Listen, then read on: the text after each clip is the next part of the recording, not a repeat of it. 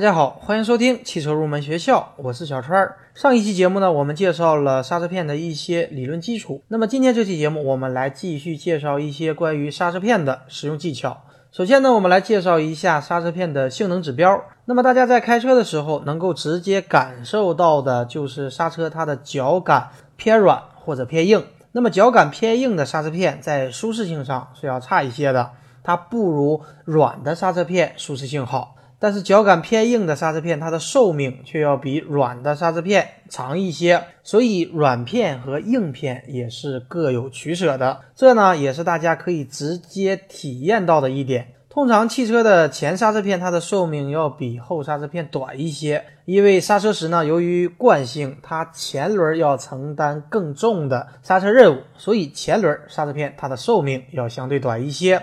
然后我们再来说一下刹车最重要的一个性能，就是制动力矩。这个指标呢，通常体现在刹车距离上。那么简单跟大家说一下刹车力矩是如何计算的。通常它的制动力矩等于摩擦片与刹车盘的压紧力乘以它的接触面积，再乘以摩擦系数。所以我们买车之后，当接触面积与压紧力不变的情况下，那么摩擦系数。就是我们选择和更换刹车片的一个关键的因素。接下来呢，我们就来介绍一下如何合理的选择刹车片的摩擦系数。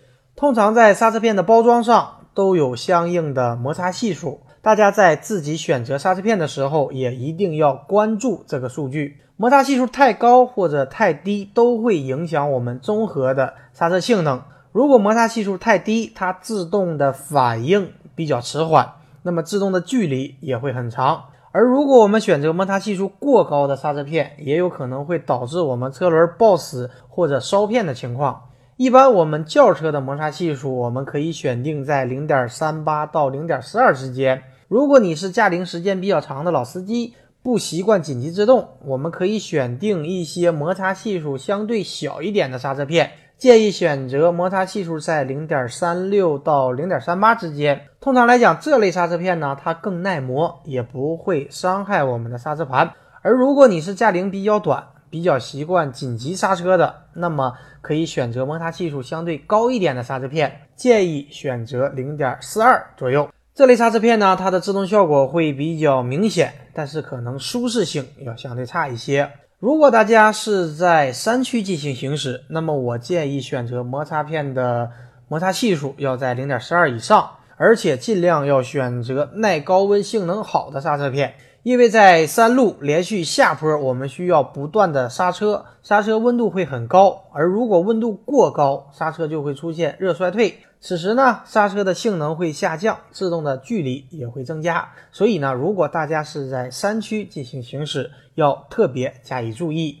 有很多朋友在选择刹车片的时候，很喜欢看品牌，这里呢不给大家一一介绍，因为现在的品牌确实有很多。如果大家想了解，也可以联系我。接下来呢，我们来说一下关于刹车大家会经常遇到的一些问题。第一个呢，就是大家问到最多的。就是刹车盘上有一层铁锈，这个正常吗？实际上，现在很多刹车盘采用的都是铸铁的材料。如果下雨天或者车子长时间停放，那么刹车盘表面会形成锈斑。实际上呢，这并不是故障，对于我们刹车力影响也不大。在行驶一段时间以后呢，也会被摩擦掉，所以大家不要去担心这个问题。然后呢，我们再来说几个刹车片常见的问题。第一个呢，就是你的刹车片使用了一段时间。是发白发灰的，那么根本的原因就是你的刹车长时间处于高温的状态，出现了死灰现象。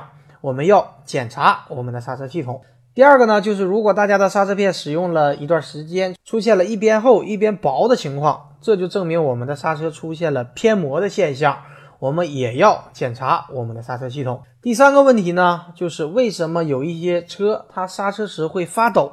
这个呢，一般会出现在一些年限比较久的车子上，它的刹车盘的表面平整度已经有一定程度的失准了，所以呢才会出现发抖的情况。我们可以根据实际情况选择打磨或者更换刹车盘。第四个问题呢，就是为什么车子每次在快要停住的时候，方向盘会向一侧偏转？这个呢，就是我们常说的偏刹现象。主要的原因呢，就是刹车力左右不均匀导致的。如果有一侧车轮优先停住，那么方向盘就会发生偏转。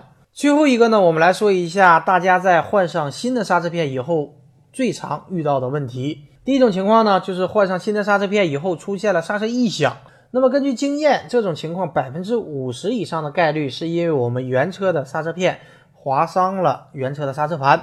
更换上新的刹车片以后，原车刹车盘的划伤就有可能导致出现异响。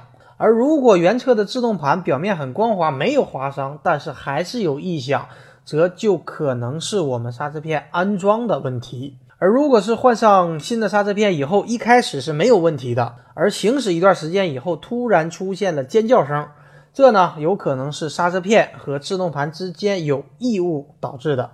而如果突然出现的不是尖叫声，而是哗啦哗啦的声音，那么我们要去检查我们的安装是否存在松动的情况。好的，以上呢就是本期节目的全部内容。如果大家有汽车方面的问题，可以添加我的微信三三五三五二七八六九。我们下期节目再会。